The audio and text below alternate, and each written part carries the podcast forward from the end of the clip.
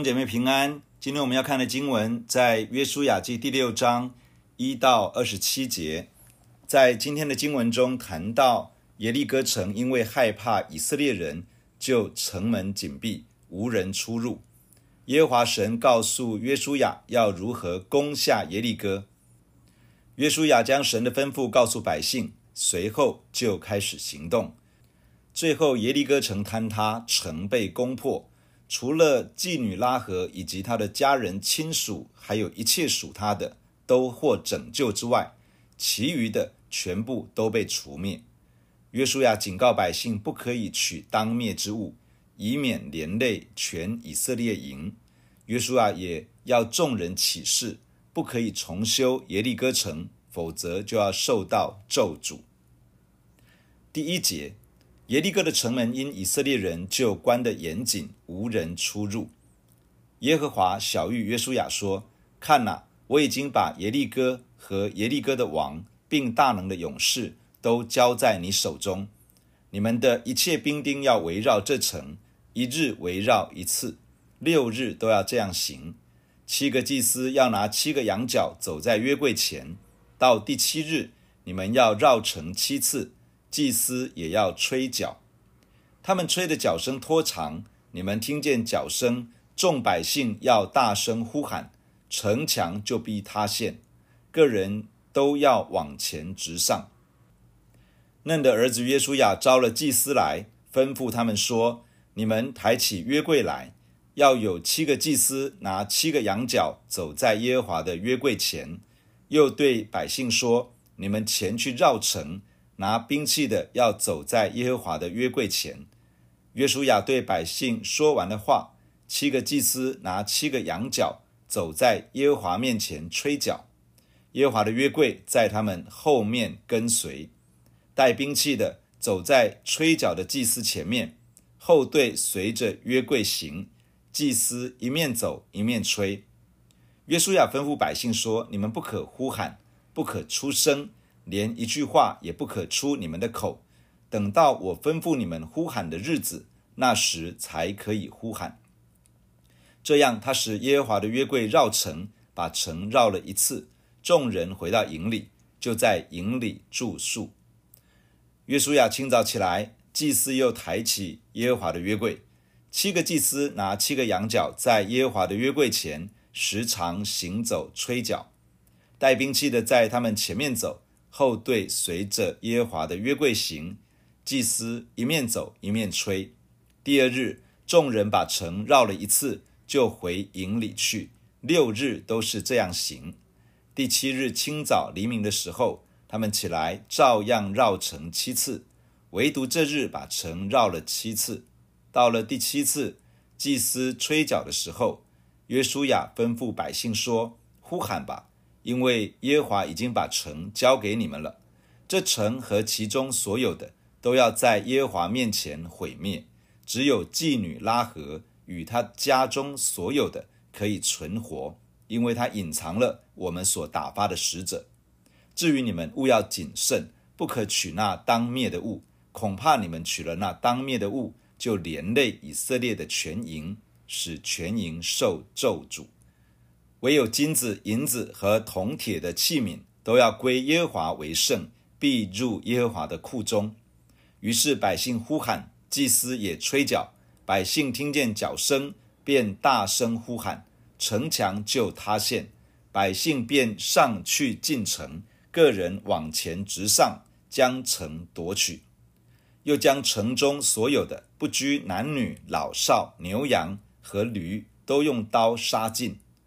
约书亚吩咐窥探地的两个人说：“你们进那妓女的家，照着你们向她所起的事，将那女人和她所有的都从那里带出来。”当探子的两个少年人就进去，将拉合与他的父母、弟兄和他所有的，并他一切的亲眷都带出来，安置在以色列的营中。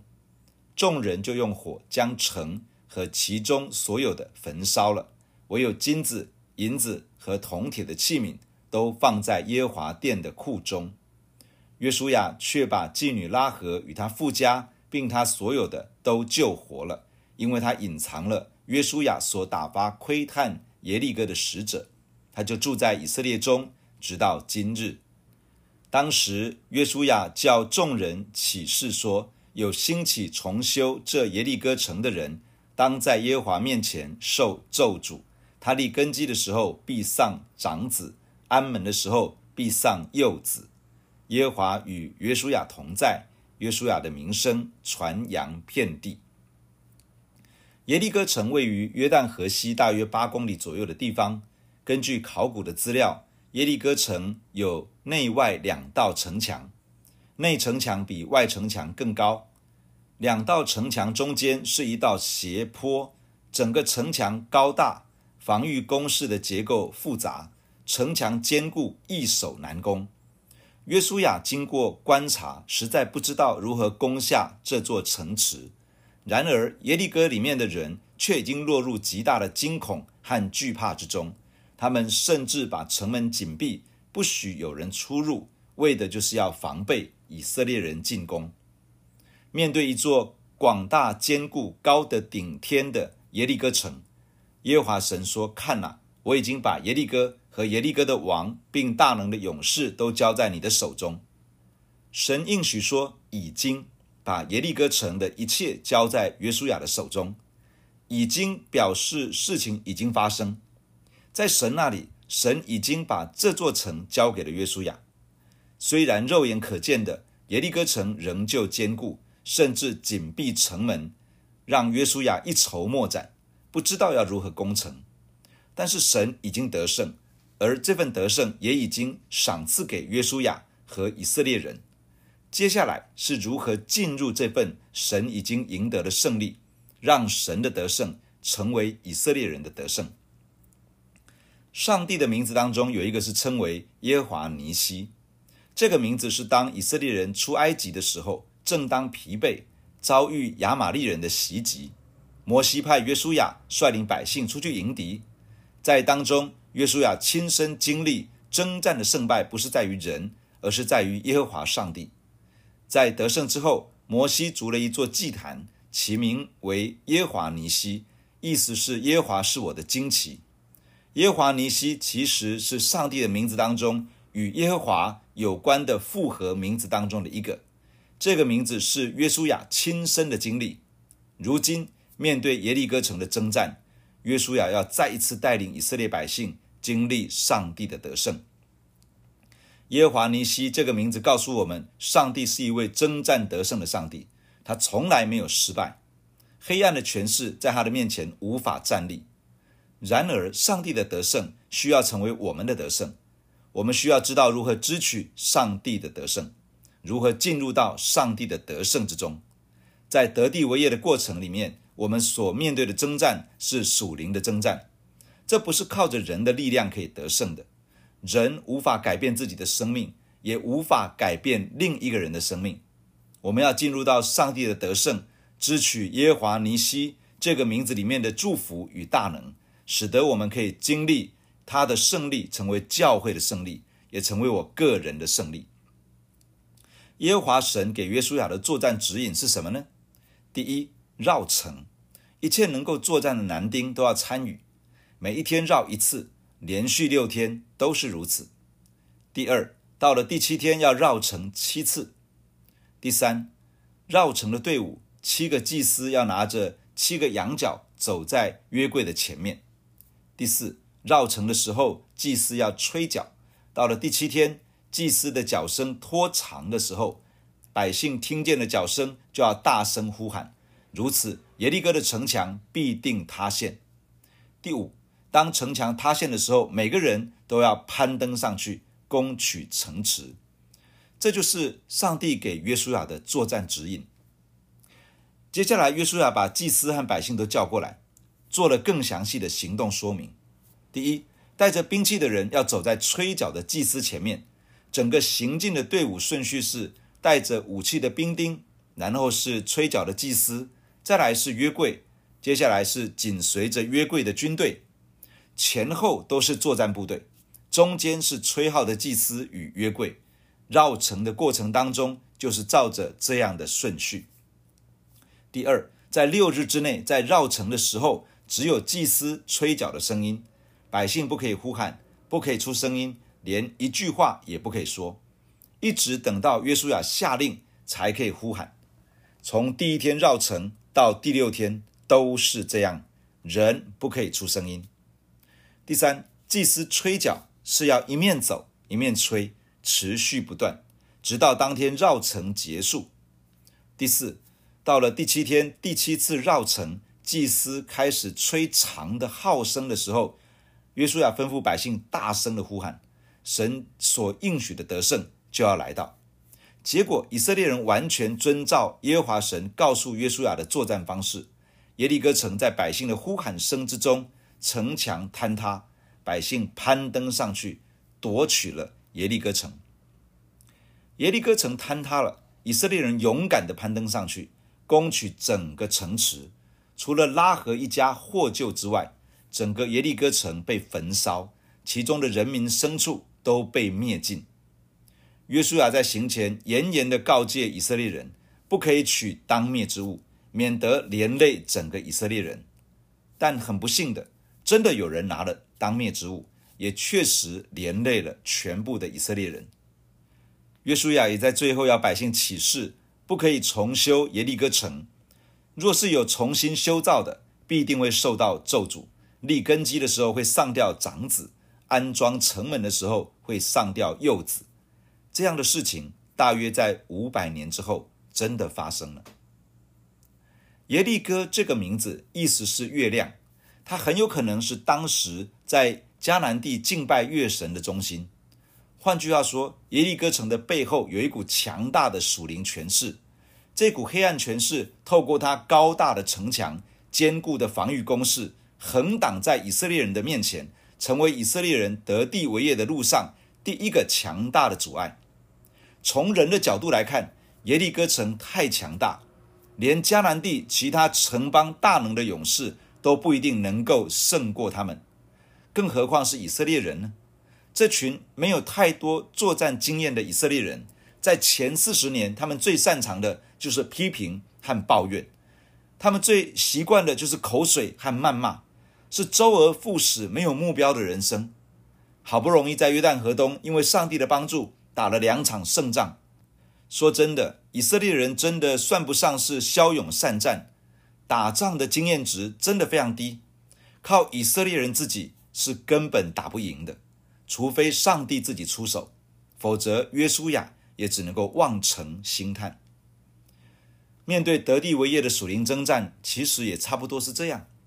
属灵界里面的黑暗权势，完全不是我们这些血肉之躯可以打赢的。除非神的介入，除非神的帮助，除非神自己动手为我们攻击仇敌，否则我们只有挨打的份。别想什么得地为业，但是。只要神同在彰显，只要神自己介入，只要神自己出手，那么我们就必定能够得胜，因为神没有失败，神已经得胜，而他要把我们带进到他的胜利之中。以色列人要经历得胜，和我们是一样的，都需要神自己。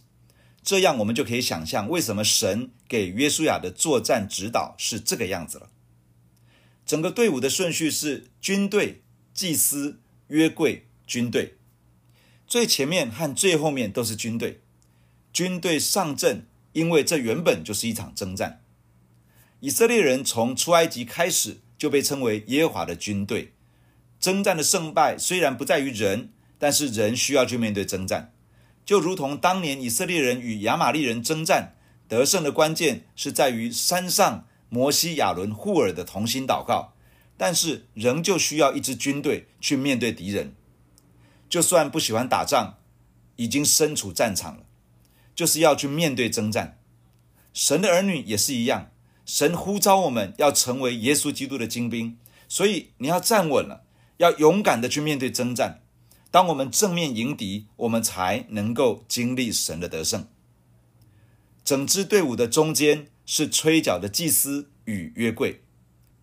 约柜代表了神的同在，整支耶和华的军队的中心就是神自己。神的军队之所以有征战的勇力，是因为神的同在。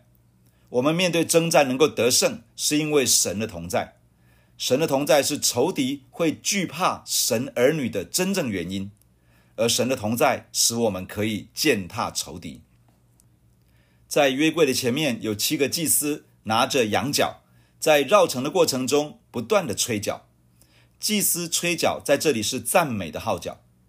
神的儿女，我们要因为神美好的属性而来赞美他。要因为上帝大能的作为而赞美他，要因为神已经赐下了恩典而赞美他，也要因着神赏赐下来的应许而赞美他。当我们赞美神，我们全心的赞美他，神就以我们的赞美作为他的宝座，作为他的居所。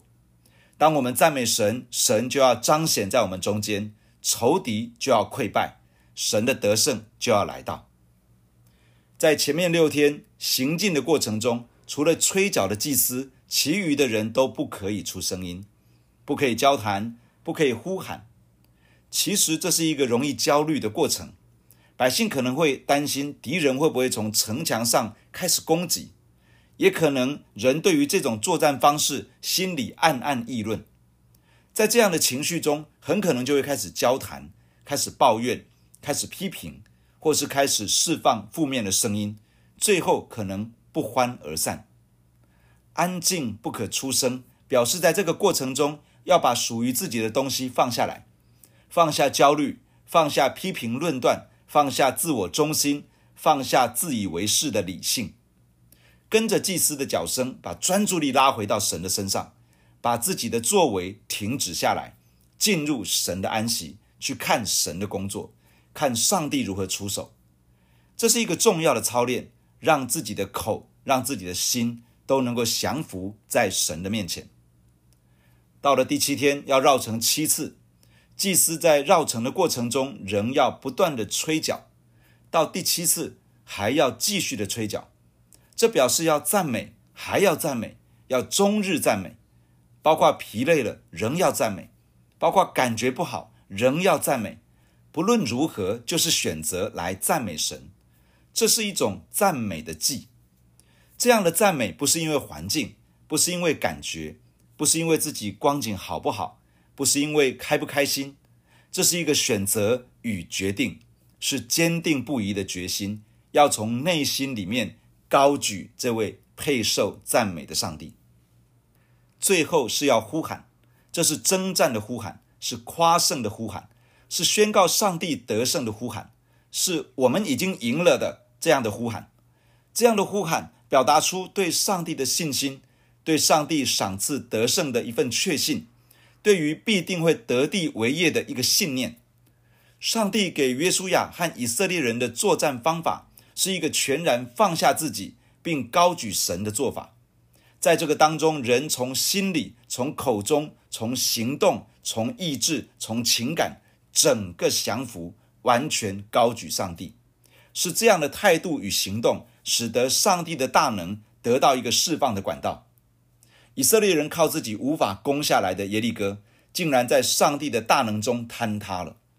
当我们用这样的态度与行动去面对属灵征战的时候，神也要为我们释放大能，击溃黑暗的权势，来彰显他自己的胜利。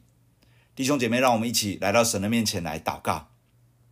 亲爱的天父，我们感谢你透过今天的经文来向我们说话。天父，我们向你承认，我们是一个受造的人，我们是血肉之躯，在面对属灵的征战的时候，我们没有办法凭着自己的能力去面对黑暗的权势。但是，亲爱的神，感谢你，因为你与我们同在，我们就能够有力量；你与我们同在，我们就可以刚强。你与我们同在，就不是我们怕仇敌，而是仇敌怕我们。亲爱的天父，求你亲自的赐恩在我们的身上，祝福我们每一个弟兄姐妹，在基督耶稣的恩典里面刚强起来。主，以色列人需要去面对那个征战，而我们也需要去面对属灵的征战。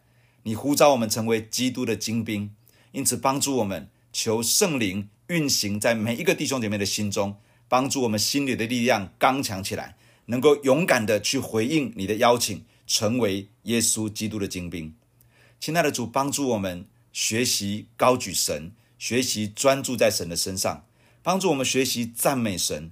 不论我们的感觉，不论环境，不论设备，不论我们遭遇什么，帮助我们的心回到你的面前来赞美你，来高举你这位配受赞美的上帝。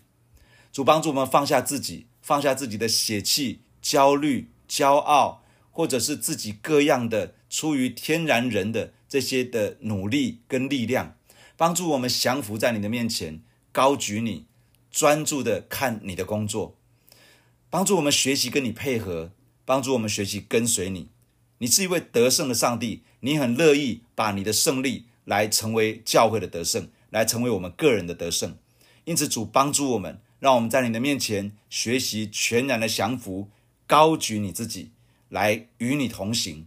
我们相信，当我们这样单单的高举你，专心的、全然的高举你的时候，你要透过我们去彰显你的得胜。让黑暗的权势被击溃，让你的胜利彰显出来，使人可以遇见神，使人的生命可以被改变，使人可以经历一位又真又活的神。谢谢你赐福在我们的身上，在今天你就带领我们学习高举你、尊荣你。感谢你听我们的祷告，奉耶稣基督的名，阿门。假如你喜欢我们的分享，欢迎订阅并关注这个频道。假如你从今天的分享当中得到帮助，欢迎你分享给更多的人。愿上帝祝福你，阿门。